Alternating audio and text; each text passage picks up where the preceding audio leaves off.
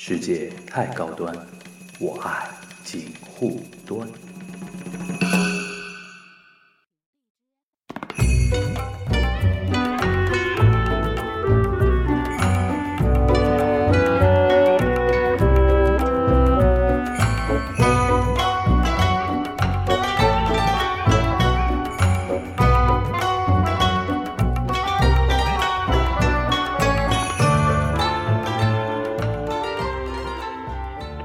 大家收听今天的锦湖端会议的连线啊，还是跟疫情有关的一个话题。然后今天我们请来的是之前，呃，也是我们锦湖端会议非常受欢迎的一个系列啊，呃是高磊啊。高磊那个，其实我们我跟高磊在节前有录过一期节目，但是因为这次疫情来的很突然嘛，所以导致让这次的很多之前聊的一些话题好像有点恍如隔世的一种感觉啊，就是现在感觉好像完全这个板子就完全换了一个板子了啊，所以说我觉得说呃今天所以趁着那个呃。呃，应该怎么说呢？就是呃连线的这个机会啊，然后让高磊来跟我们分析一下他所看到的这次的跟疫情有关的国际市场上的一些变化啊，尤其像像今天吧，今天因为美股跌得很狠嘛，对吧？所以说那个，而且是应该是八十年代上上世纪八十年代以来最大的一次跌幅。上次是这个这个这个点数好像是十二年前，两千零八年那个莱曼兄弟的时候的一个点数，回到了那个时候的一个点数，就是美股涨了十十多年，竟然竟然现在又跌回去了。所以说这个重点让今天那个高磊来跟我们稍微解读一下国际市场这个跟这次疫情的一个联动的一个情况，好吧？哎，好，好，哦，大家晚上好啊。就是今天做这个节目呢，是呃大致的分析一下国外市场和国内市场这个联动的情况，包括后面可能会发生的一些事情。嗯第二个呢，也是提醒一下各位手里还有头寸的投资者，在今年剩余的行情之中操作的时候应该注意哪些风险。嗯呃，刚才说过，就是美股其实是从二零一九年的一月开始，一直到现在，它是连续涨了十一年，对零一个月。嗯对吧？呃，我刚才看了一下，其实上一次呃道琼斯开始做良性技术调整的那一天还是二月二十一日，嗯呃但是到了二月二十四日的时候，它突然有一个崩塌式的一个就是直接跳空低开，然后就向下掉，嗯，后边这个阴线呢就是越拉越大，就收不住了的。呃，对，它有点收不住，就是它，呃，它现在的这个跌幅呢，实际上是把二零一九年差不多半年的涨幅已经全部都擦没了。嗯这个我我看一下，这个也就短短一周的时间之内，嗯它擦掉了去年半年的涨幅。嗯嗯，然后从呃，我这里有数据，稍等一下啊。从这个周线角度来看的话呢，呃，这一周啊，差不多跌了有百分之十二点四，嗯，这么多。对，嗯，呃，这一个呢，也不只是美股是这样，其实欧股呢更惨一点，嗯呃欧股更惨一点。呃，然后前两天我记得是这样，它大概的次序是这样的，就是有一天呢是俄罗斯的股市在领跌，跌了百分之七，嗯那还有一天呢是跑到了巴西，呃，巴西当时发现了第一个新冠肺炎的病人，然后嗯。当时巴西股市又开始领跌，嗯。跌了百分之八点几啊。嗯。然后在欧洲这一边呢，每天领跌的呢是希腊股市，嗯。呃，所以所以基本上这个这个情况很惨烈。但是我们就是反过来想这个问题啊，嗯。我认为这一次跌幅不仅仅是对新冠肺炎的反应，因为对新冠肺炎的反应，以中国的 A 股为例，嗯在二月三日开盘当天，包括二月四日早盘的最低点，实际上累计跌幅是十二点五左右，百分之十二点五左右。嗯那么以中国这一个疫情比较重的，其现在应该是，应该是说可以说是全球疫情最重的国家，负担最重的国家。对，以这个国家为以咱们为标的的话，嗯其他各个国家的股市，呃，至多其跌幅不应该超过百分之十二点五。这个类比方式，我觉得大家是可以理解的，对吧？啊，那么问题又来了，在一些疫情并不是很严重，刚刚露出苗头，并且它的公共医疗服务做得非常好的国家，其代表性的股指跌幅却已经接近了中国的这一个幅度，嗯这就有问题了。嗯这就有问题。嗯，那么首先一个，大家可能是担忧的是这个，因为这个我们现在发现这个病毒非常狡猾啊，它好像什么事情都做得出来。嗯那么这种对未知的恐惧，对病毒未知的恐惧，这是一点。另外一点，可能看到了中国呃举国上下大家团结一心，在家里活就足足的一个多月啊，嗯就是真的是足不出户。嗯结果呢，导致有一些正常的国民经济的活动暂停了。对。那么这一个对于经济基本面来说，确实是一个不良的影响。对。这个是咱们没有办法去掩饰什么。对。那么他们可能也担心，如果啊他们那边疫情也开始蔓延的话，有一些这个行业和产业链可能会受到打击。那么这个对于基本面的影响，这几乎是一个确定性的预期。对那么现在开始提前反应，这可能叠加到了股市上，这又是一块儿啊，这又是一块儿。但是，但是在今天，我觉得我们应该仔细的去想一个问题：连续涨了十一年的美国股指，嗯会不会是进入了泡沫破灭阶段？嗯对吧？呃，这十一年来，美国股指涨得这么高，其中有一种交易方式，有一种交易方式实际上是大行其道的，是什么呢嗯？ETF 与这个量化的这个 AI 操作，就是嗯自动下单，然后有各种各样的模型放到电脑里，然后不停的在股指上套利。那么之前我们在回顾货币七十年的七十年历史的这个这个节目里面已经讲到过，嗯，对，美国有一些有一些企业实际上是拿着退税的钱去炒高自己的股指，对吧？嗯啊所以说这个股市推高十一年是否健康，这里面是有问号的。对，这个问号现在是不是要变成惊叹号了？那我不知道。但是从本周的跌幅来看，可能道指在筑顶，在筑顶。那么我的想法是这样的啊，就跟大家分享一下啊，不一定对啊。我的想法是这样，就是因为本周的这一根阴线是历史第二大周阴线，它已经破坏了十一年来上升形态的一个比较基本的框架。嗯所以它有可能引发什么呢？引发后面有一个小结构的变化，嗯它打破了原来的规律嘛，所以它小结构上会有变化。那么这一个变化一旦走不好的话，这个美国的股股市可能就真的是要要下来了，嗯要下来了。那么它的股市一旦下来的话，有一个问题，整个市场会进入一种恐慌的情绪。这个情绪到底是谁造成的呢？就是我刚才说的 ETF 量化交易，还有 AI 自动交易。他们是属于下单的速度非常的快，同时依赖一个固有的模型，而他们所依赖的固有的模型，我猜其中大约有五成的模型的蓝本是以过去十一年的美股数据为基础的。嗯有的可能不到十一年，有的可能才五年，甚至八年或者六年都有都有这个可能。但是以美股连涨十一年的观点来看的话，你如果不能够把美股过去二十年的数据全部都整合进去的话，恐怕你的模型是经不起这一次熊市的考验的。嗯，这样的话，通过 AI 这么速度这么快的一种下单的方式，就是抛售、抛售、抛售、抛售，可想而知，它会给市场带来加倍的压力。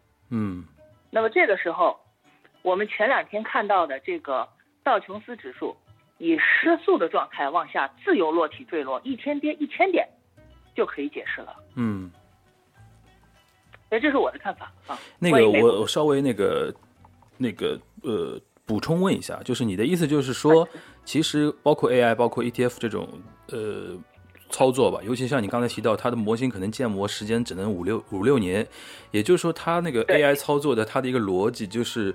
就是一个牛市的一个数据分析的一个逻辑嘛，就突然看到了，前段时间，对它很有可能就是建立在一个牛市的一个逻辑上面。为什么？嗯我们来想一下，在二零零八年之后进入这个市场的人，大概是以是什么样的一群人？嗯我们来分析一下这个事情啊。嗯就是他当时可能，比方说二零零八年的时候，他可当时可能刚好在大学里面嗯啊，二十出头，二十出头，十二年以后他三十四五岁，他是不是整个这个投资界的这这属于中坚力量？这个这个确实是年富力强的一个年纪，就是三十出头的年纪，对吧？对对，但是他进入这个行业的时候，美国的熊市已经结束了。嗯在他面前是什么样的一个行情呢？就是我刚才说的连续十一年的牛市，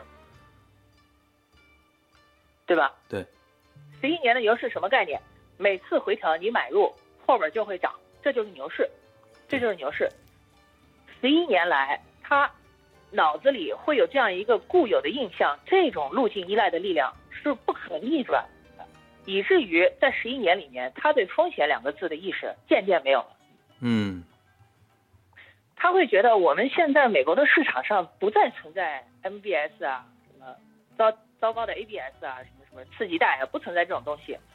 我们没有有毒资产，嗯，所以他就倒推出来说，我们不可能再发生零八年的这个金融海啸，所以那一段的数据我不要了。他有可能是这样，嗯有道理，对吧？有道理因。为因为我我我在做数据模型的时候，我就会这么考虑。我首先就会把历史上一些非常复杂的极值的状态，我是先要做剔除的，因为我知道那是小概率事件。嗯呃，但是现在这一个它不太一样。嗯，其实我觉得你刚才提到路径依赖那个事情，我倒挺有感觉的。其实你说不光是股票市场了，你说这次的疫情啊，其实什么的，很多情况下也是人类的一种路径依赖嘛。因为太久没有见过对什么东西发生过什么事情，然后就会觉得说，对呃，某一些那个事件啊，就是不会再发生了嘛。你比如说前两天那个有篇文章就挺有名的嘛，就是说，呃。都觉得说，呃，新冠是黑天鹅事件，其实是个灰犀牛事件嘛，对吧？哎，对对对对对对，这个我觉得非常非常妙的一个比喻啊。非常亮，非常妙。好，那呃那个说，那那个，你能不能再给我们那个简单说一下，就是美国的它它的一个基本的一个经济盘面嘛？因为现在有很多，一方面是说它那个。呃，怎么说呢？就是新冠的一个疫情，呃，比如说你刚才提到的，它可能预期不太好，对吧？还有一方面，就可能哎很多人会提到说，其实你我们春节前的那一那一次录制里边，你也提到了，美国接下来去面要面临很多的一个问题，你比如说企业债的到期啊，比如说还有很多这个总统大选啊，一些事情啊，就从基本面上来讲，有没有一些呃因素可以支撑这一次它呃它的这一次下跌的一个事实呢？啊、存在几个支撑点，嗯但是存在更多的压力。嗯呃，我先说一下它的支撑点啊。嗯昨天晚上我大概盯盘盯到十一点多，快要十二点，然后早上嗯起来一看的话呢，整个指数已经收回来的差不多了。嗯我们看了一下新闻，是美联储发话了，美联储的布莱德说了，就如果说新冠肺炎的疫情发生了比较严重的转换，在全球范围之内发生比较严重转换的话，美联储会考虑降息。嗯他这一句话是在安抚市场，但是市场现在吃他这一套。所以昨天晚上你看纳指、纳斯达克这个嗯作为整个全球科技股的领先板块啊，领先指数，它先翻红了。嗯然后呢，道指是大幅收窄自己的跌幅，因为昨天晚上最厉害的时候，道指又跌到一千点以上了，对对又是这样。跌到两万两万四千多，对吧？对，它一度跌到了两万四千多点，几乎就要打穿两万四千点这个这个关口了。嗯好不容易就收回来，啊，所以它这个美联储的这个货币政策这一个武器，到从现在看起来还是有一定的威力的，这是它的一个很大的支撑，对，对吧？嗯，第二个支撑，我们来说一下美国经济的基本面到底有什么特征。我们我们简单的来讲，就是美国经济的基本面，包括美国市场的基本面，在我个人这么长时间的这个记忆里面，它最大的特点是出清速度极快。嗯它其实啊，就是这十一年以来啊，世界上也发生了很多的危机，也发生了很多的问题，美股呢也受到了一定的影响，但它每一次都能够非常快速的消化这种不利影响，然后继续回到自己的经济基本面上。嗯，这一点，我觉得我是非常非常佩服美国市场的。对，它的这一种出清的效率，别的国家的市场比不了。对那么这是它的第二个优势，就是它有一个很高效的市场。就自我调节能力非常快的。对，它有很强的自我调节，它它这市场相对来说是比较健康。嗯抵抗力强，哎，然后那么第三一点的话，我们来讲一下，就是说，如果说我们在比较快的时间之内发现这一个病毒在像北美洲这种啊，加拿大也好啊，呃，美国也好啊，像这种地广人稀的国家，传播起来没有那么可怕。我们如果在短期之内发现了这个问题的话，好，那市场的恐慌情绪就结束了。嗯结束了。那到时候那这个东西，那就只剩下一件事儿了，就是后边的经济基本面的数据疲软。对那这一个反馈，这一个反馈的时间到底要花多久呢？首先一点，我觉得不好说，但是我觉得不会很大，嗯不会很大。呃，如果说这三个有利条件同时都在一起发生的话，同时都在一起发生的话，美股不排除还能够创新高。嗯这是我我的想法，它不排除还能创新高啊。但是但是，从现在开始，也就是从上周开始，美股可能在周线这一个级别啊，正在做自己的一个历史大底。嗯呃，也就是因为上周的这根周线实在是太凶了，破坏了道琼斯工业指数的整体结构，嗯所以它有可能要筑顶了。嗯嗯，筑顶的意思就是说，它呃接下去要迎来一个熊。要要下来，要下来，嗯，下来。当然，这个这个熊市的幅度，熊市跟熊市又不太一样。对，你技术性调整百分之十五到百分之二十，这是可以接受的。嗯，现在才百分之十几嘛，对吧？对这是可以接受的。这个熊市比较短，但它还是熊市啊。嗯你如果是真的是整体的基本面熊市的话，那就跌幅在百分之三十以上，这个熊市就大了。嗯，那基本上就是就这样。嗯，那你这次我就是说了美股情况之外，你这次有没有比如说结合疫情和结合一些那个现象的观察，你有没有觉得说，呃，怎么说呢？因为现在我个人感觉，说一下我的感觉啊，就是相比于十七年前的那个非典来说，现在感觉中国的那个。全球供应链的一个重要程度，这次是相当大的一个体现嘛，对吧？中国一停工，哎全球全球口罩都都吃紧嘛，对吧？然后那个从人员流动上来讲，对吧？你这这次为什么初期呃很多的那种作为中国人的旅游目的地的国家会马上会有很多那个病例，就是因为中国现在的人员流动加上春节的那种旅游潮，对吧？也展现了这个东西哎。那我们从一个更哎宏观的角度来上来看的话，你你这次有什么观察吗？就宏观经济的角度上来看的话，宏观经济的角度的话呢，就是如果说疫情在未来的几周之内得到非常有效的控制的话，嗯我认为这里顶多就是宏观经济自己得了个感冒而已，我不会把它看成很严重的事情。嗯我不会把它看成很严重的事情。呃，首先一个，我们呃今天已经好像是已经预披露了二月份中国的 PMI 呃制造业制造业经理人指数，对。这个指数现在是比较低的，才三十五，35对三十五，对。呃，看上去它是一个非常糟糕的数据，对。但是大家想一下过去一个月发生的事情，对。对吧？这好，那那反过头来讲啊，你有这么低的一个制造业经理人指数，你是不是意味着你的货币空间是非常大的？对，这个在货币经济学里面是非常典型的一个事例。嗯既然你不好，我就有了很大的一个一个空间。再一个，我反过头来讲一下啊，就是说，过去的一个月里面，包括从现在开始未来的一个月里面，是中国与世界上其他主要发达国家之间做了一个什么动作呢？去杠杆。嗯非常好的去杠杆的机会，对吧？假如说这件事情它在发酵的过程之中，各个国家的去杠杆，呃我我指的是这个正常的去杠杆，而不是灾难性的去杠杆。嗯他做这样一个很正常的去杠杆的动作之后，这就意味着后面的经济会走上一个顺周期，嗯，你可以把杠杆继续加上去，那我就没有理由再说我看淡未来几年的经济了。嗯对吧？他这个动作只要他做的漂亮呃，OK，大家都能控制住，两个月之内大家都没事了，好了，这个事情不会酿成很大的危机。嗯呃，我我想提个小要求，就是说你说的那个意思我都理解啊，但是呢，就是说，呃，可能出于那个经济学出身的人的一种讲话的一种 一种习惯啊，就是习惯不喜欢不喜不喜欢把话说的特别那个怎么说呢，说死那种感觉啊。但是呢，这个我们换一种说法，就是说，呃，我都能理解啊。比如说那个，比如说你刚才提到那个 PMI，比如说三十五，对吧？一般我们把它认为说低于五十就比较糟糕嘛，对吧？就是那么枯荣线啊什么的。现在都到三十五了，大家可以想象一下啊。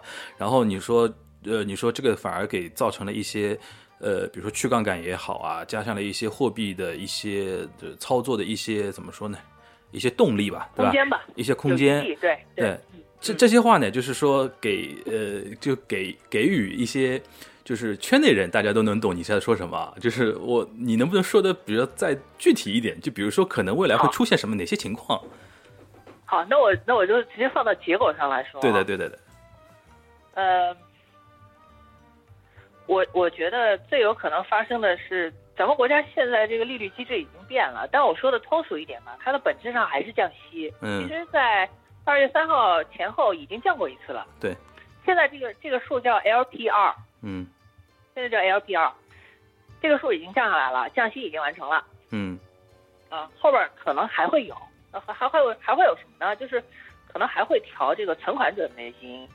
那用咱们通俗一点的话来说呢，就是还是要继续放水，货币还是要继续发出来。嗯呃，它它解决一个就是说大家流动性不足的问题，对，就让大家有钱嘛，手里有钱，对吧？这样大家就理解了。那么这个问题未来会引发什么呢？就是有一些东西可能会涨价，房价，哎，这个是最直接的，还真是有可能会引发一轮房价的上涨潮。嗯但是咱们政府现在的想法是，无论如何都要控制住房价，用各种各样的政策再给它控制住。嗯但是我觉得在在货币发行量和增发量这么大的前提之下，这个任务有点难。嗯，哎这咱们就比较客观的说啊。行，再一个呢，有一个问题，嗯呃，前几天我相信有一些这个可能是比较喜欢投资黄金的朋友也看到了，本来黄金涨得挺好，啊，结果对对从大前天开始又跌了。对，啊就很多人看不懂了嘛，怎么怎么避险资产都开始跌，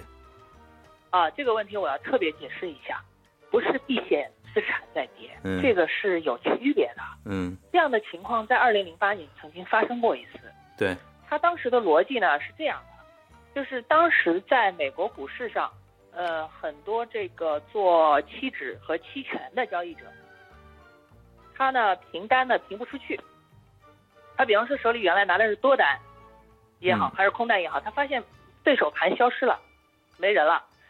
这样的话呢，他就不得不在市场剧烈波动的情况之下呢，要求追要会要求追加保证金的，嗯你要追加保证金了，他没有钱，没有钱，他只好把手里原来配置的一些这个避险类的资产先给他抛了。啊，他手里比方说，哎，他手里比方说他有一些美金的现金，哎，他是留到最后再用的理。解了，他觉得，哎，美国的国债也是避险的，那我也也放到比较后边用。他一看，哎，我手里原来避险资产我还买了点黄金，那先抛嗯黄金吧。他可能是这种想法我理，解了啊，就结果呢是就是有点误中副车的感觉，嗯，这种这种误伤了。其实就其实就是意思就是说，他其实就是拆东墙补西墙嘛，都是为了避免那个期货里边的被被强行平仓的那个呃动作，然后把手里所有能马上抛掉的资产都用来补这个缺口嘛，对吧？对对对，导致了黄金一下多出来很多嘛，对吧？嗯对，所以这个这个不正常的这种倒挂现象，嗯假如说过两天美股确实可以稳住的话，我觉得黄金还是可以回来嗯的。嗯嗯嗯。哎，那其实很有意思的，就是你能帮我们回顾一下啊，就是零八啊年那个莱曼兄弟那一轮之后，美国做了哪些事情？因为我觉得，既然现在前 前面那一段事情，前面那一段嗯事情那么像的话，我觉得后面美国政府可能的他的一些作为都可能会高度重复那一段那那个作为嘛。嗯你能不能跟我们嗯用回顾零八年的那个方式来展望一下零二零年以后的事情？呃，这个我我我大概其还记得一些吧，嗯但是这个现在情况还真是有点儿不太一样。是嗯这样，美国股市的这种呃雪崩的现象，嗯目前是不是真的延烧到了美国的公司债市场？现在还不能下这个结论。对，但昨天晚上我看到的是美国两只最大的垃圾债 ETF 嗯已经有大量资金流出，嗯，这是一个不好的信号。对，如果说美国股市现在糟糕的情况继续下去的话，它延烧到垃圾债市场，然后延烧到高等级、高信用度的公司债市场，它如果是变成这样的事情的话，这个这个金融海啸这个就厉害了。如果真是这样的话，可能你还会看到零八年美国政府的一系列的操作，紧急降息，嗯紧急降息，然后呢，这个有一些大的投行机构可能会倒下，被政府接管。那么财政部可能到时候又要跟这个纳税人讨论，我们要不要救华尔街的这些大机构，嗯他可能又要去说这个话。呃，这这最后呢，那就是可能，呃，下一个雷曼是谁我不知道啊，嗯但是可能会有这么一家公司，然后突然之间倒塌了。嗯那么你到最后去盘查他所有持有的这个资产资产的时候，你会发现他是一个很大的垃圾债买家。嗯。这都有可能发生，这都有可能发生。行，那我是这样理解，试着理解这个问题啊，就是说，其实疫情对于呃美国的市场的影响来说，按照你的感觉，就是它其实是有限的。但问题就是说，现在在一个极度不确定的情况之下，这个疫情的影响会不会莫名其妙的就非理性运作到影响到美国公司债的这么一个大雷上面去，对吧？一旦影响到那个大雷，个雷就，对这个这个就非常不好说。对，一旦引爆那一头的现话在，咱们现在，对，对你说你说，我我我我打个比方给大家嗯形容一下，嗯我打个比方给大家形容一下，咱们大家都知道，美国这个国家它的债务是非常严重的，对，对吧？它之所以这么大的债务能够维持到现在，是因为美元的霸权地位，这个咱们之前也都讨论过，嗯对吧？好，这个它本身这个高度的负债率啊，这个东西有点像什么呢？有点像浓缩的核材料，嗯比方说铀二三五，它是浓缩过的，可以做核武器的，是这么个东西。嗯啊，股市不是最重要的东西，股市一定不是最重要的东西。但是股市是什么？股市是定向炸药。嗯如果把这两个东西放的距离非常的近，并且你这个定向炸药一下子炸穿了债务结构的话，好了，你这就是原子弹。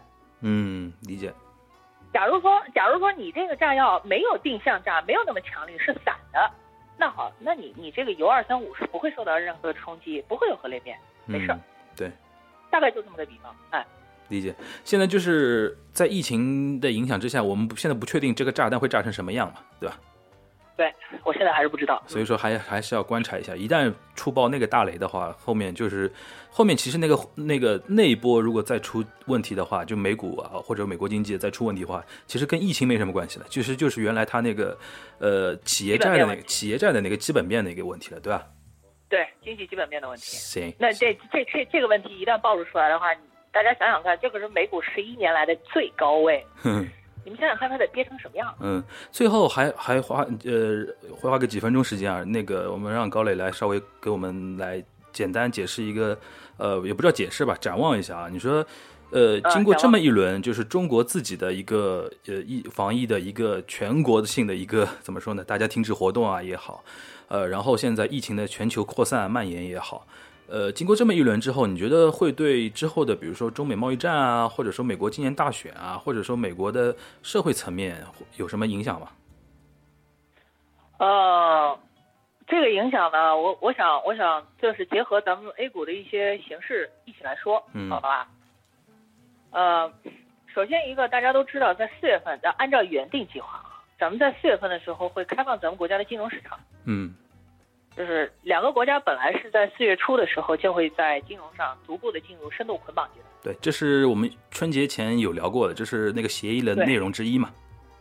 对对对对。那现在看来，因为疫情这个不可抗力，所以这个这个呃时间计划是否能如期执行，我现在不是很确定。对，不是很确定。假设这个事情是确定的话，各位也不要高兴的太早，大家不要以为美股不好了、不稳定了，这个外资就一定会流入 A A 股市场，这是不可能的。嗯这是不可能的，各位一定要扭转这种错误的思路。为什么？呃，对于境外的一些比较大的机构来说，呃，他看这个市场，并不是说只有股市，它有很多的东西。他如果认为前一类市场、股票市场现在是高风险的，他就什么股票都不会买，嗯只会买你的债。嗯人家进来主要是买咱们国家的国债的，嗯，各位一定要理清自己的思路，理清自己的思路。所以那个时候呢，中美之间就相互有可能啊，成为啊，相互成为彼此最大的国债持有者。这个蛮有意思。哎、这真是亦敌亦友啊！人这个时候你两国的关系如果深度捆绑到这个阶段的话，我觉得贸易战什么的最好就别打了。我他们的想法也是这样，嗯我们现在有足够的理由不打你，因为我的利益在你这里，嗯，对吧？对。这样的话呢，我反倒觉得未来的这个贸易战什么的，这都不在话下。嗯。如果说，如果说真的要打什么的话，那是直接要升级到金融战了，嗯。那不是不存在贸易战了，对，升级了，对。哎，升级了，对，呃，如果说是再说一下未来这个行情可能在什么时候会有复苏，包括美国会有什么样反应的话，我还是要提醒大家，今年呢有一个特点，在上一周已经暴露出来了，就是全球主要的股票市场可能在进行顶部共振。嗯顶部共振，大家都学过物理学，共振是一个非常危险的物理现象。如果是在很高的地方，对，如果是在很高的地方形成共振，它容易塌下来。对，它容易塌下来，对吧？它只有在底部共振的时候才会一起上去。那么换句话说，假如我们现在看到道琼斯这一根百分之十几的周阴线，我们在想后面的市场它不会很稳定的话，那么我们一定不是世界上唯一一帮在想这件事情的人，还会有很多的人也会持有同样的想法。对的，这个时候市场的心理风向就已经发生了逆转。只有在心理风向发生逆转的时候，一有风吹草动，才会引发金融危机，才会引发股票的踩踏。嗯这就是为什么我说今年不会有牛市。大家记住，今年不会有牛市。嗯今年呢，有一个东西是很重要的，就是今年在中国的 A 股市场上将会出现一个低点。我猜不到是什么时候，我也猜不到是多少点位，但是我确切的知道那一个低点是未来十年之内，未来十年之内嗯相当不错的一个买点。嗯我觉得各位如果想要等的话，咱们还是以中国的阴历年来说这个事儿。它的第一次出现的时间点有可能在三四月份，嗯。这个呢可能不是很低，但是看上去比较低，但是它更有可能出现在明年春节之前，嗯。明年春节之前，具体是什么时候我不知道啊，也有可能是冬天就出来了啊，也有可能是明年，呃过年前的哪一个交易日出来了，我我不是很清楚，只是说这两个时间点的概率比较大。反正如果想想进进场的话，这两个时间点里边，你就会看一个呗，对吧？对对，而且不光是看一个的问题，大家可能在挑标的的时候，呃，也要注意，呃，就是我我觉得啊，大家不要去选一些垃圾股和仙股，未来市场上，呃，垃圾股可能会怎么说呢？渐渐被人遗忘。你如果真买到这样的股票的话，可能好几年啊，你会发现它基本没什么交易，嗯这个比较头疼。嗯，不要去选垃圾股。嗯，好的。好的，好的，好的。嗯那个，相信那个你这边应该已经金融民工应该已经复工了，对吧？哎，我我们我们三号就复工了啊，啊，金融民工就是 金融民工早 复工了。工了哎哎呀，像我们这种媒体民工还还把还宅在家里。媒体民工真的好幸福啊！好了，那个非常感谢啊，高磊啊，那个今天这一期其实其实是这一一周来国际市场的一个反应啊，你给我们大概总体的说了说稍微梳理了一下，而且给出了一个逻辑啊，我觉得这个这个逻辑还是挺重要的。反正后后续的有几个时间点，刚才你在节目里边也提呃也提到了，就是有几个观察的点，一旦这些点符合的话，我觉得今年的一个大势其实就可以已经看得出来了嘛，对吧？然后，反正反正我的感觉就是，你听你这么一说，感觉是没有想象中那么悲观吓人。但是大家也不要觉得说那个大灾之后就会有大机会，也没也没有说有那么好的一个情况，对吧？还是要注意观察，对吧？对对，就是我我的想法是这样，就是它在一个比较大的时间范围之内啊，这个嗯逻辑的转换啊，它不是说一两天或者一两周，甚至一两个月它就能完成的。对，它可能需要半年左右的时间，渐渐的让你看清楚这个逻辑到底是怎么回事。我们现在所做的一切，只是根据上一次金融海啸之后留下的一些问题去做推测。嗯呃，这个有一点什么呢？就是实证研究的味道。嗯它不代表我们这个就一定有很大的科学依据什么的，这这个没有，只是介绍一下经验啊。他好呃他会给大家一段时间啊，会给大家一段时间想明白这个逻辑有可能发生的。但是你如果想明白这个逻辑，哎，快要发生了，那你最好先离场。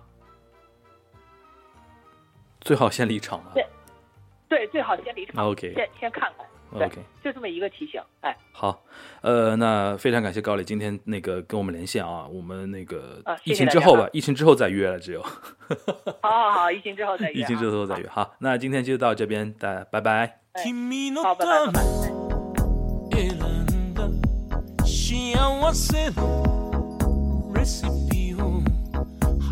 め拜。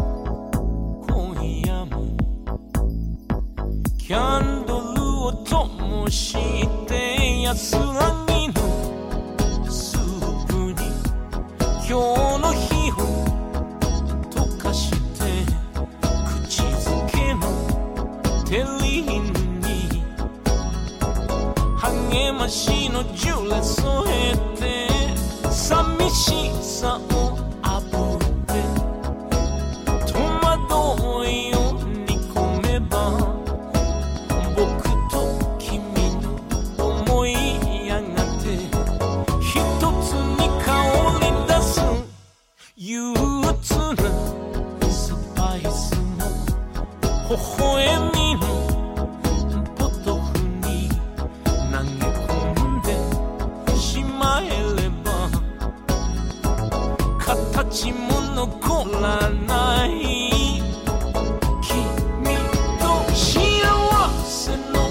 She değildin Şimdi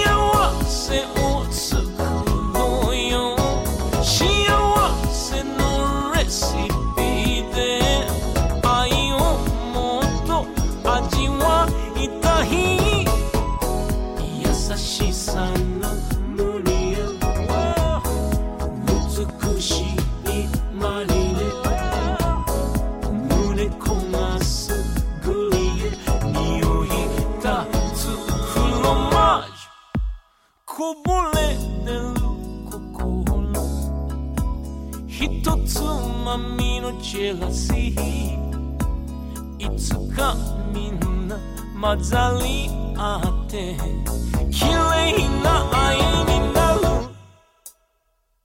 とびきりの休日おやすみのブルネをもう一つ